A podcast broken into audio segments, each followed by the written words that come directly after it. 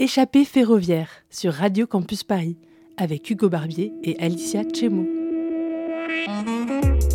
Vous écoutez Échappée ferroviaire. Retrouvez-nous un jeudi par mois à 18h sur Radio Campus Paris.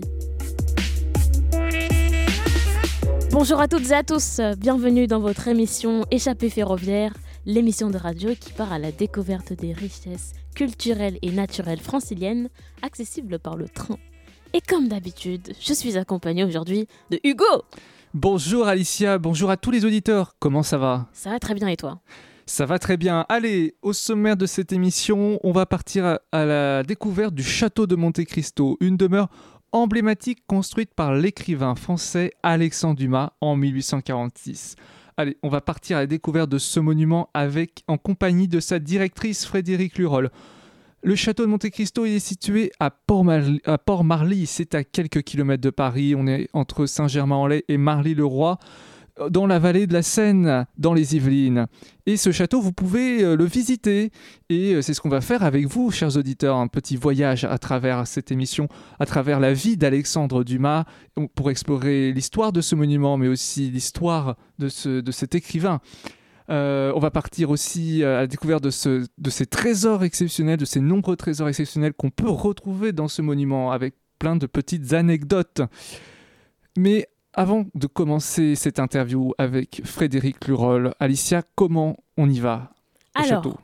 Pour aller visiter ce magnifique château, vous pouvez prendre la ligne L et descendre à Marly-le-Roi. Ensuite, nous, on a décidé de faire une petite marche et de prendre le RER A et de descendre à Saint-Germain-en-Laye. Donc, vous faites ce que vous voulez et euh, on vous laisse avec cette interview euh, magnifique. C'est parti Aujourd'hui, euh, pour cette émission du mois d'avril, on est au cœur du château et du parc de Monte Cristo. C'est dans les Yvelines, c'est dans la ville de Port-Marly. Et euh, on est en compagnie de sa directrice de, de ce monument euh, avec Frédéric Lurol. Bonjour. Bonjour.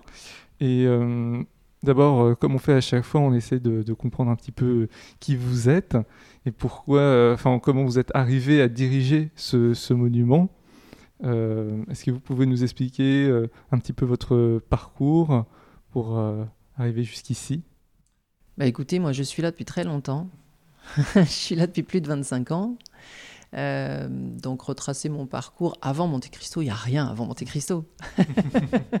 si j'ai travaillé un peu sur Chatou, j'ai travaillé aussi un peu au Murau, Euh, mais c'est vrai que l'essentiel de ma carrière s'est déroulé ici. D'accord. Et en tant que, directrice euh, de, ce, site, on va revenir bien sûr après euh, sur la visite, euh, on va retracer les pas d'Alexandre Dumas qui ont, foulé ces lieux. En tant que, directrice par rapport à ce métier, quels, sont, les objectifs qui, sont à mener, par exemple en cours, dans un monument tel que celui du, du château Quelles sont vos missions? Moi, ma mission, c'est de faire vivre les lieux. C'est de faire découvrir et de faire partager cet endroit qui est magique. Euh, et on se doit de le conserver le plus longtemps possible pour le transmettre euh, aux générations futures et de continuer justement à le, à le faire vivre à travers le temps. Et par rapport à cette notion euh, de temps, là, on va commencer. euh, Enfin, on, a, on a fait le, parcours de visite auparavant. Euh, le château, lui, il, est, euh, il a été construit euh, en 1800, enfin, il a été livré en quelque sorte en 1846. Alexandre Dumas va l'acquérir en 19- 1844. Euh, Est-ce que on peut reparler, enfin, on peut parler un petit peu de son histoire, parce qu'il y a aussi la particularité d'avoir aussi un bâtiment entre guillemets annexe avec euh, le château d'If. Est-ce que vous pouvez nous parler un petit peu de, de ce lieu, comment est constitué ce, parc et ce château? Oui, alors ce qu'il faut d'abord savoir, c'est que c'est un lieu qui a été construit et conçu par Alexandre Dumas. Euh, c'est selon sa volonté que ce lieu est présent aujourd'hui. Euh, à l'époque euh, où Dumas achète les terrains, il n'y a rien à part des vignes. Ce qui le séduit, lui, sur ce lieu, c'est la vue qu'il peut avoir sur la Seine. Une vue qui aujourd'hui est un peu obstruée par l'urbanisation euh, euh, générale, mais euh, en revanche, le parc en lui-même est, préservé. Il fait 3 hectares. Et sur ce, ce, parc qui est, en forme de, enfin, qui est sur une colline, il y a deux bâtiments. La demeure principale d'Alexandre Dumas, dans lequel nous sommes, et qui est le château de Monte Cristo. Et face à ce château, il y a le château d'If, le cabinet de travail. Euh, Dumas a demandé à un architecte euh, qu'il fait travailler. Il s'appelle Hippolyte Durand. Euh, cet homme est très en vue, très, il construit beaucoup à cette époque-là. Et Dumas lui demande de lui construire une petite maison de campagne au démarrage. C'est ça le, le, but de Dumas, c'est de trouver un lieu calme. Et il veut un lieu calme pour écrire. D'où son besoin d'avoir un cabinet de travail annexe, comme vous disiez. Donc, euh, au démarrage, l'architecte est un petit peu sceptique parce que euh, le terrain est fait de glaise et il dit à Dumas écoutez, euh, le terrain est fait de glaise, votre château, votre maison va glisser, ça ne va pas tenir. Et Dumas lui a dit vous ferez trois arcades de cave et je vous assure que ça tiendra. Il faut croire qu'il avait raison puisque le château est toujours là aujourd'hui. Euh, donc la construction commence, on est euh, entre 1844 et 1846 et vont voir le jour euh, donc une grande demeure qu'il a appelée château par la suite, mais c'est vrai qu'au niveau de ses dimensions, elles sont plutôt intimistes et donc c'est plutôt une grande demeure bourgeoise. qui est toutefois sculptée de toutes parts, donc qui est vraiment d'un raffinement extraordinaire. Euh, cette maison va voir le jour et face à cette maison, le château d'If, qui est un pavillon néo-gothique euh, avec une, une architecture extrêmement éclectique parce qu'on va pouvoir retrouver euh, un balcon en pierre, un balcon en bois qui peut euh, évoquer un chalet suisse. Euh, on a une tour qui peut évoquer aussi les maisons normandes. On a énormément de sculptures, c'est très chargé, donc c'est la raison pour laquelle on parle de, néo-gothisme. donc le château d'If fait face à, à Monte Cristo et c'est là qu'il s'isole pour, pour écrire. Ah, il faut aussi préciser par rapport à ce château d'If au niveau de, ses façades, on peut retrouver les noms de célèbres ou d'œuvres moins connues d'Alexandre Dumas. C'est un véritable jeu de piste euh, que pourront nous faire les, auditeurs pour retrouver euh, différents, euh, différents, différentes œuvres. Et aussi par rapport au parc, c'est aussi, enfin en particulier, c'est qu'il faut aussi peut-être préciser qu'il y, a une véritable ambiance quand on arrive mm. au sein du parc, déjà même avant de rentrer au sein du château, c'est qu'on va retrouver des espèces de, petites grottes, de, fabrication insolite qui sont typiques en fait de, l'époque du romantisme, c'est ça? C'est ça, tout à fait. Au, 19e, on on apprécie tout ce qui peut évoquer l'exotisme, le voyage et euh, le fait d'avoir un parc à l'anglaise euh, avec des grottes, des passages surélevés, euh, des, endroits cachés, c'est très très en vogue. Et Dumas peuple son parc d'animaux. il va y avoir des oiseaux, il va y avoir un vautour, il va y avoir également des singes. Et euh, dans un livre qu'il appelle euh, Histoire de mes bêtes, il évoque euh, l'histoire des animaux qui vivaient ici à Monte Cristo. C'est le seul roman dans lequel on parle de Monte Cristo. Enfin, Dumas évoque Monte Cristo, mais il ne l'évoque pas comme étant un lieu de, vie pour lui, il l'évoque comme un lieu de vie pour des animaux. Alors il met en scène les singes qui ouvrent la cage aux oiseaux, qui permettent aux chats de rentrer à l'intérieur, ce qui fait que forcément il y a un petit carnage. Et euh, Dumas euh, euh, invente tout un procès qu'il fait aux singes. Enfin bon, voilà, c'est une, histoire dumasienne, mais qui n'évoque que la vie des animaux et non pas celle que lui pouvait avoir dans son château, ce qui est dommage parce qu'on a assez peu d'informations au final. Et dans ce parc aujourd'hui, on peut voir, par des animaux, on a vu une petite écureuil tout à l'heure passer, comme quoi la nature revient aussi. Exactement. Et aussi, on a vu bah, des, des, œuvres aussi artistiques parce qu'il y a l'intervention de différents artistes. Oui, tous les ans, nous avons, depuis 14 ans maintenant, une exposition d'art contemporain dans le parc et au deuxième étage du, château. Donc euh, on reçoit un artiste qui euh, vient montrer euh, son, œuvre. donc on, a reçu un, grand nombre d'artistes en, 14 ans et tous les ans, certains souhaitent nous laisser une œuvre, ce qui fait que Monte Cristo, enfin le parc de Monte Cristo se, transforme un peu en jardin des arts et c'est aussi amusant de d'aller chercher euh, l'ours de Pascal Mazy ou euh, le Monte Cristo d'Alexandre Mijatovic euh, ou alors le Sphinx de Dominique de Fontaine. Alors Alexandre Dumas, il a trouvé cet endroit magnifique, il a décidé de construire un château, mais ce château, il n'a pas très duré longtemps, ou en tout cas, il n'est pas vécu très très longtemps. Parce que donc en 46, il peut, en 1846, il peut y accéder et dormir à l'intérieur, mais juste tout de suite après, il ne pourra plus. Oui, alors Dumas pend la crémaillère en 1847 en présence d'un très grand nombre d'invités. Euh, il dit avoir invité simplement 50 personnes, mais ce sont 600 personnes qui se sont pressées pour venir voir cette maison. Ça, c'est un premier point. Apparemment, dans ce qu'il écrit, euh, la maison n'était pas encore tout à fait terminée, mais enfin, bon, elle était très bien avancée quand même. Et en 1848, euh, Dumas est quand même poursuivi. Il a beaucoup, beaucoup de dettes et ses créanciers sont là et l'attendent au tournant. Donc, euh, première, euh, première chose, il va vendre son mobilier. Au 19e, on peut louer du mobilier pour pouvoir euh, continuer à vivre dans la maison. Donc, il loue du mobilier, il continue à rester là. Et puis en 49, il ne peut vraiment plus se permettre de rester là, donc il va vendre sa maison, le parc, enfin l'ensemble du domaine est vendu. en revanche, il est un petit peu malin et il va vendre à un prête-nom, c'est-à-dire qu'il va vendre à quelqu'un qui va lui permettre de rester à l'intérieur du château. Il n'est plus propriétaire, il est locataire, on va dire. En revanche, en 1851, on sait que Dumas est parti définitivement, euh, puisqu'on on sait qu'il est parti en Belgique à ce moment-là. Donc il a fui tous ses créanciers, il a laissé tout ça derrière lui. Dumas avait euh, tendance à dire que euh, on le critiquait pour toutes ses grandes dépenses. Il disait que son porte-monnaie pouvait être comparé à un panier percé, mais il insistait sur le fait que ce n'était pas lui qui faisait les trous dedans. Ça, c'est son avis. On le croit ou on ne le croit pas. En tout cas, cette maison, elle est bien à lui, puisqu'on peut retrouver toute sa personnalité sur les façades euh, et tout euh, son imaginaire qui se retrouve euh, sur les façades. Il y a, tout à l'heure, on avait vu des, des des têtes d'écrivains aussi, mhm. qui étaient euh, sur les fenêtres. Euh, est-ce qu'il y a d'autres détails? Oui, il y avait aussi des, des euh, instruments de musique autour des fenêtres. Il y a énormément de détails.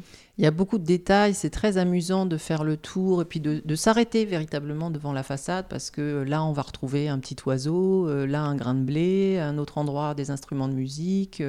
et puis il y a ces visages d'écrivains qui sont là euh, parce que Dumas a voulu leur rendre hommage. Euh, on va retrouver Shakespeare, Chateaubriand, euh, Lope de Vega, Dante, Homère, et puis bien sûr Alexandre Dumas lui-même. on va le retrouver juste au-dessus de la porte d'entrée. alors Dumas raconte que au départ il n'y était pas, et puis lors de la visite de, quelqu'un, la personne lui dit mais enfin et toi tu n'y es pas? Il lui dit mais enfin moi je suis dans la maison, je suis là pour accueillir. Et il aurait changé d'avis en se disant qu'effectivement, il pouvait peut-être se mettre juste au-dessus de la porte d'entrée, c'est vraiment l'endroit où on le voit le plus. D'ailleurs, durant toute cette visite, on a pu euh, vraiment rencontrer la personnalité d'Alexandre Dumas et tout son parcours.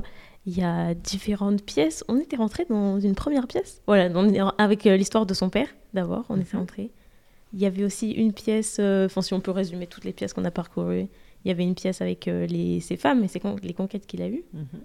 Ensuite, la cuisine. Il y avait la cuisine. Avec le salon central qui était le lieu de réception euh, dans lequel Dumas recevait, invitait et euh, donnait à manger, puisque, euh, comme je vous l'ai dit tout à l'heure, Dumas était un grand cuisinier. Les cuisines n'existent plus malheureusement, elles étaient au sous-sol, elles ont été détruites avec le temps.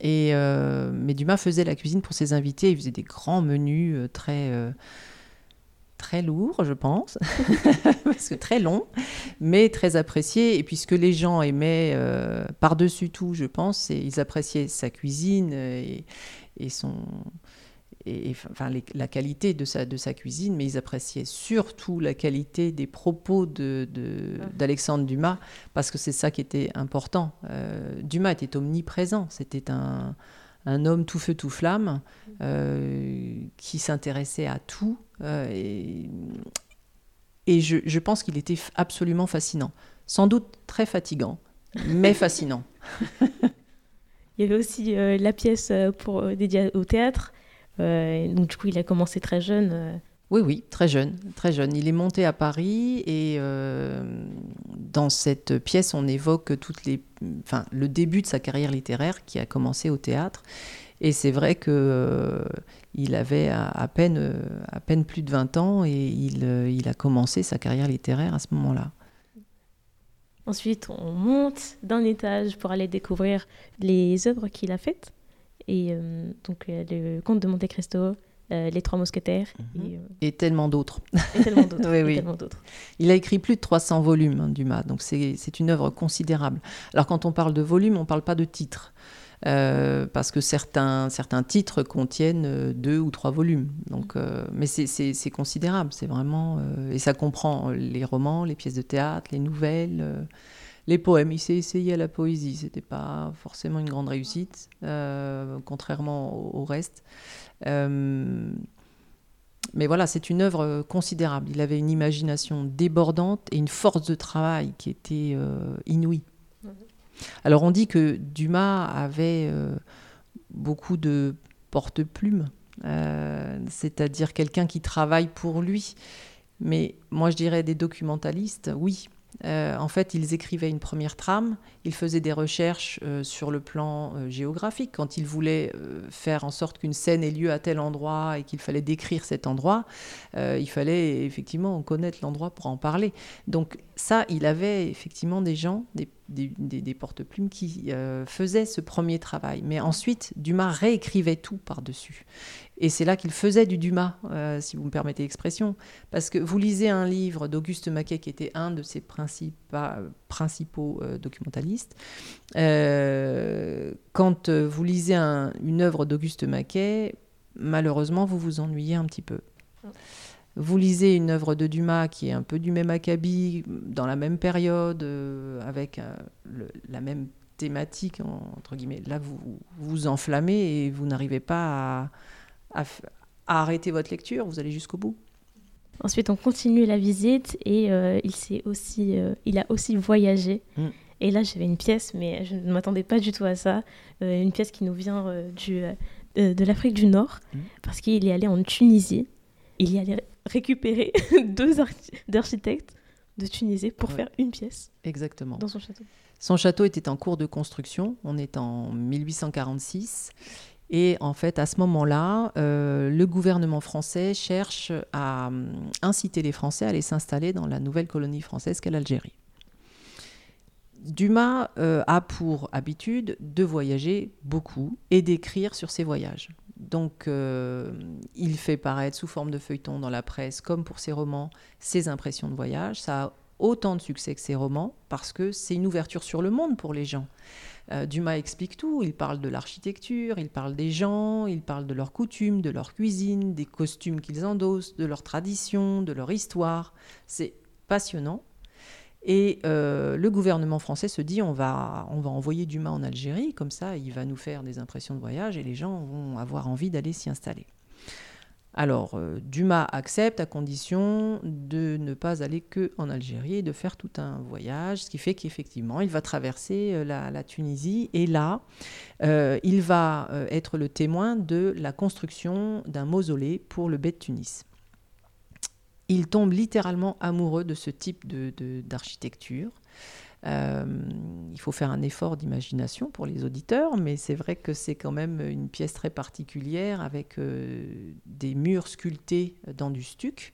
Euh, c'est extrêmement détaillé. Il y, a, une thématique solaire au plafond. Il y a aussi une thématique végétale dans la deuxième pièce. C'est très très très détaillé, c'est géométrique, c'est incroyable comme, architecture. Et donc Dumas va faire des pieds et des mains pour ramener les deux architectes, enfin les deux, les deux artisans qui sont en train de, construire ce mausolée. Alors il va aller voir le bey de Tunis et puis il va lui dire, écoutez voilà, vous êtes en train de construire un mausolée. C'est une œuvre de mort, M-O-R-T.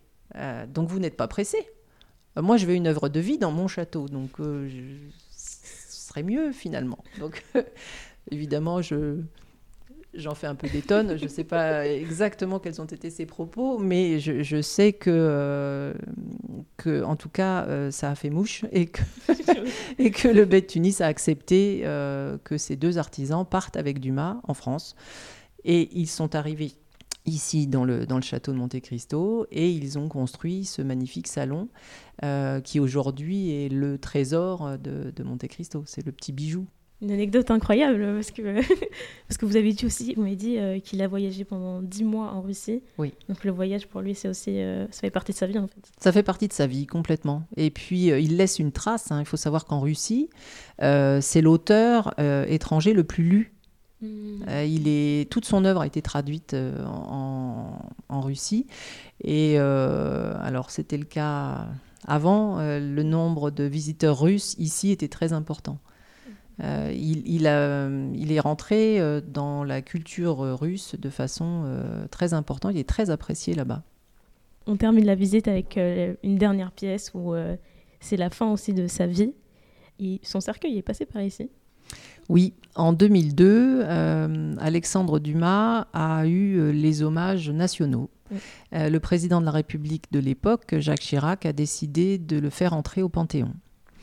Euh, il est entré au Panthéon, il est maintenant, il repose à côté de euh, Victor Hugo et de Balzac, euh, donc avec un hommage national. Mais avant d'arriver euh, au Panthéon, il est passé par ici. Donc la garde républicaine est venue ici à cheval, dans la cour, avec le cercueil qui a suivi et le, cercueil de Dumas, enveloppé d'un drap bleu sur lequel était écrit la devise des mousquetaires. euh, tous pour un, un pour tous. Euh, ce cer- le cercueil est resté en bas toute une nuit euh, dans le salon central. C'était assez émouvant, pour, je, je le sais puisque j'y étais. C'était quand même très très émouvant de, de, de, de savoir que Dumas repassait par sa maison Ouais. avant d'aller reposer pour l'éternité au Panthéon. Côté des plus grands. Plus grands Voilà. Il a fait un dernier beau voyage. Un dernier beau voyage. Bon, en tout cas, on incite les auditeurs à venir ici pour euh, visiter euh, ce, ce magnifique château et y voir euh, tout ce qu'il y a à l'intérieur, toutes les gravures. Et... Oui, parce que, oh, il y a énormément de, de gravures qui sont exposées. Donc, nos visiteurs pourront y venir les voir. Il y a des gravures, des peintures, des sculptures, et puis on a des expositions temporaires.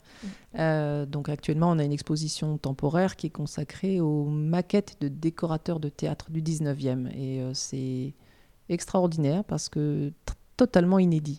Oui, c'est vrai que le dernier étage, parce qu'il y en a trois étages, vous pourrez découvrir une magnifique exposition. Des fois, on- enfin, peut-être certains auditeurs aussi découvrent en même temps que de l'émission euh, enfin, Alexandre Dumas.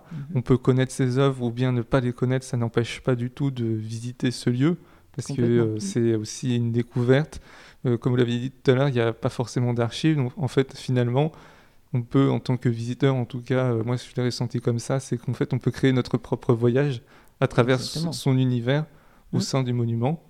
Euh, donc il n'y a pas besoin euh, d'avoir des connaissances ou rien du tout, on peut venir juste pour le plaisir. Tout à fait. En fait, on peut venir euh, pour plusieurs choses. D'abord, profiter du lieu parce que c'est un lieu charmant, euh, romantique. euh.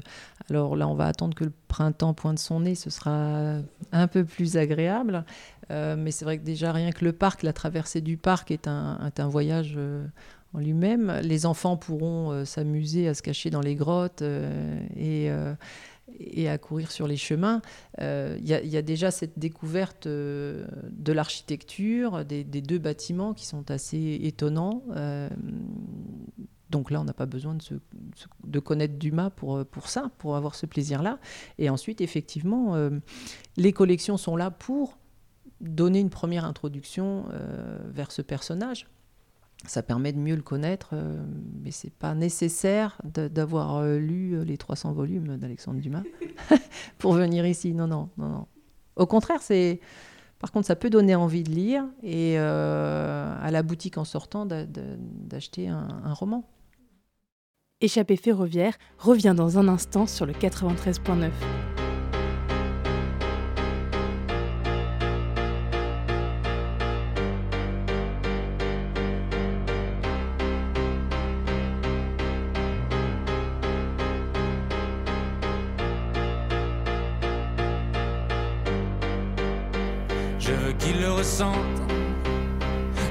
prisonnier chez moi. Les prochains mois seront moches et on va les passer ensemble. Ah, je suis trop malheureux sans elle. Et je veux qu'il le ressente. Je veux le voir, le voir, et j'irai jusqu'à en avoir le pull taché de sang. Jusqu'à la bave et les sanglots. Je parlerai comme un Italien avec les mains, et j'aurai enfin plus aucun secret à dire. Sculpture au marteau, peinture au couteau, je me suis jamais senti autant créatif. Demain j'irai graver mon deuil sur sa peau, et ma balance affichera 10 kilos de moins. Increvable colère, je suis pas désolé, il est mort le soleil. Mon Dieu, qu'elle me manque, tout s'éteint des crescendo. Ma terre s'arrêtera bientôt, et c'est la faute de quelqu'un d'autre. Oh mon Dieu, quel manque, tout s'éteint des crescendo. Bientôt plus rien à perdre, je vais m'occuper de ce quelqu'un d'autre. Oh, je veux qu'il le ressente. Je recherche le bruit comme une drogue. Dans le silence, ma mémoire joue les pires mélodies. J'essaye d'éjecter le disque. Oh. Mais ça repart et mes molaires font des étincelles. Je déraillais la seule qui pourrait m'aider, c'est elle. Quelle ironie. Ah ouais, quelle ironie. Ok, si je suis resté à fixer les aiguilles jusqu'à la fin de la nuit. C'était pas pour voir si l'horloge marchait. Plus je m'interviewe, moins je sais qui je suis. Juste cette fille-là, c'est tout ce que je demande. Je ne saurais que faire du reste du monde. Je l'ai désiré perdument. Et maintenant je me sens tellement perdu, mon Dieu, qu'elle me manque. Tout s'éteint décrescendo. Ma terre s'arrêtera bientôt, et c'est la faute de quelqu'un d'autre. Oh mon Dieu, quel manque. Tout s'éteint décrescendo.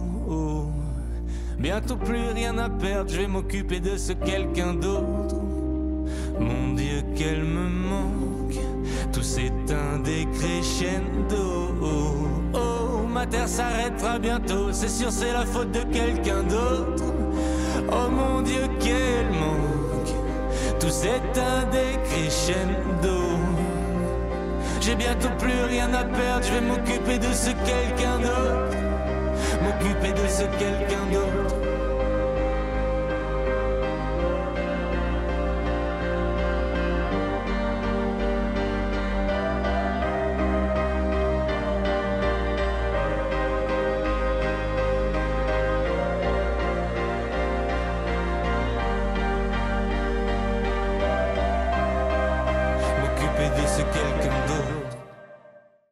Est sorti de, du château de Monte Cristo pour se retrouver devant.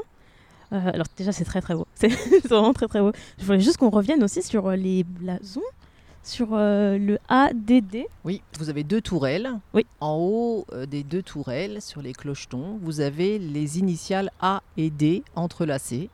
Le A pour Alexandre, le D pour Dumas, et il y a un autre D qui est tourné dans l'autre sens. Et euh, c'est pour le nom David de la pailletterie, qui était le nom de ses ancêtres. Au centre, entre les deux euh, tourelles, vous avez le blason de la famille David de la pailletterie, euh, qui représente trois aigles. Et en dessous, vous avez la marque d'Alexandre Dumas, puisque sur une sorte de drapé qui est gravé dans la pierre, il est écrit la devise d'Alexandre Dumas, qui était J'aime qui m'aime. Alors là on est assis juste sur un banc et on, est, euh, on peut admirer le, le, le château juste devant nous. C'est très paisible, c'est très paisible, j'aime vraiment beaucoup. Alors on incite euh, nos auditeurs à venir visiter et à venir s'amuser aussi parce qu'il y a énormément d'événements qui se passent ici. Oui, on organise euh, plusieurs événements différents. Alors, on a des expositions temporaires. Euh, donc, cette année, nous en présenterons trois au total. Une actuellement euh, sur les, les maquettes de décors de théâtre du 19e. On aura ensuite une exposition d'art contemporain avec des œuvres de Michel Audiard. Et puis ensuite, nous aurons en octobre une, une exposition de peinture de Stéphanie Lecomte. Ça, c'est pour les expositions. Après, nous avons plusieurs événements. Alors, on, organise des visites guidées une fois par mois, des visites théâtralisées une fois par mois également. Donc là, vous avez deux comédiens qui interviennent de façon totalement impromptue et qui viennent vous raconter des anecdotes. Euh, donc, euh, vous allez pouvoir rencontrer à la fois euh, Milady de Winter ou D'Artagnan ou alors euh, la cuisinière d'Alexandre Dumas ou sa fille, Marie-Alexandrine. Euh, donc c'est une façon assez ludique d'apprendre un certain nombre de choses qui sont véridiques euh, en rencontrant les, acteurs qui interprètent ces, rôles. Et puis on organise des murder parties une fois par mois. Donc là il s'agit euh, de dénouer une intrigue incroyable. Vous êtes en 1848, vous êtes accueilli par le préfet de police. Et la veille au soir, Alexandre Dumas a reçu des invités. Et euh, quand il, il a dû s'absenter, il est parti au théâtre. Et quand il est revenu, eh bien, un membre des invités était mort. Donc il va falloir euh, résoudre l'enquête, trouver le coupable, en interrogeant les suspects qui sont, qui sont là. Et qui ne sont pas là pour dire la vérité tout de suite, tout de suite, bien entendu. Après, on a des escape games qui ont lieu en février et en novembre, en, en basse saison. Là, pendant une heure, vous êtes enfermé dans une pièce et vous devez résoudre une énigme, enfin un certain nombre d'énigmes en essayant d'ouvrir des cadenas. en- Enfin voilà, il y a plein plein de choses à faire. Mais il faut sauver la France quand même, c'est pas rien. c'est pas rien. Attention. Vous êtes toujours en 1848, toujours avec. euh, vous êtes accompagné de comédiens, hein, vous n'êtes pas tout seul dans la pièce. Euh, voilà, c'est très ludique, très amusant. Euh, voilà, ça c'est une, une opération sympathique, je crois. Voilà, beaucoup, beaucoup d'événements. Euh, J'imagine d'ailleurs, c'est quel moment on peut venir euh, ici pour Tranquillement, sans qu'il y ait rien. Ouais, vous dire, c'est quel moment le moment favorable ou ah, surtout peut-être euh, au coucher du soleil. Oh non, Alors, on ferme à 18h, donc le coucher Ah du oui. soleil, euh, non, on l'a pas. Mais on est ouvert en étant en haute saison de, de mars à, fin, à, à tout début novembre. Mm. Et en haute saison, on est ouvert du mardi au dimanche. Donc vous pouvez retrouver toutes les informations sur le site internet. Tout à fait, château-monté-christo.com. Alors, on termine euh, toujours nos interviews euh, par euh, trois mots. Enfin, est-ce que vous aviez trois mots pour euh, qualifier, ressentir par rapport euh, au château, au monument, qui pourraient le pourraient le décrire? Charmant, envoûtant, patrimonial, euh, enfin patrimoine, je sais pas trop comment dire. euh, Enfin, c'est faisant partie de notre histoire, quoi. Enfin, Ça peut être que deux mots aussi, hein, si ça Ouais. peut résumer aussi d'une certaine manière. euh. Ouais, ouais. Non, c'est vraiment le, le poids du patrimoine, je trouve. De, de patrimoine architectural, mais patrimoine littéraire aussi. Dumas, il est là. Il est là. Je peux pas dire autre chose. Il est partout et un Ouais. peu partout. C'est aux auditeurs de découvrir ou Ouais. de trouver où il se trouve, entre guillemets. Euh, Est-ce que vous aviez euh, une dernière chose à dire à nos auditeurs? Petite euh, carte blanche, vous avez une phrase, un mot, quelque chose Euh, venez nombreux. Monte Cristo, c'est le plaisir de la découverte. C'est un lieu insolite et qui sort complètement des sentiers battus. Et, et je pense qu'on n'en sort jamais complètement indemne. C'est pour ça que le mot charmant, je le trouve vraiment euh, tout à fait vrai, parce que c'est pas non plus, c'est pas, c'est pas Versailles, hein, c'est clair. Mais il y a quelque chose ici, il y a une âme. Et ça, je pense que c'est, important de, de le décou- de venir le découvrir par soi-même. Bah, Merci beaucoup pour euh, cette interview, pour le temps que vous avez pris pour, euh, pour nous et pour l'émission. Ben, merci à vous.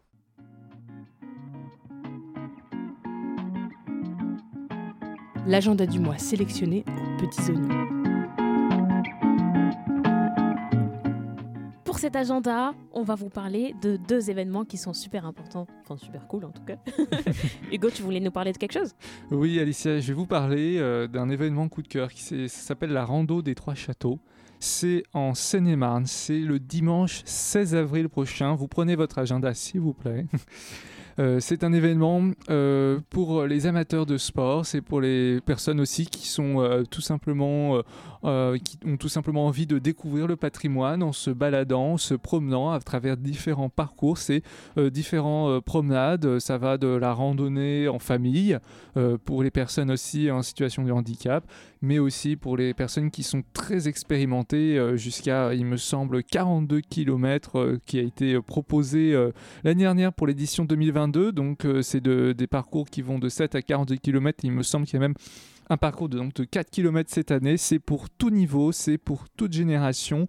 Ça rassemble chaque année environ une dizaine de milliers de participants euh, venus de toute la région et même euh, d'ailleurs d'autres régions. Euh, c'est une manifestation 100% gratuite et organisée donc par le département de la Seine-et-Marne, Seine-et-Marne Attractivité et une autre association. Donc c'est aussi, ça mobilise plus, plus de 250 bénévoles et volontaires pour la logistique, les navettes et la sécurité des participants.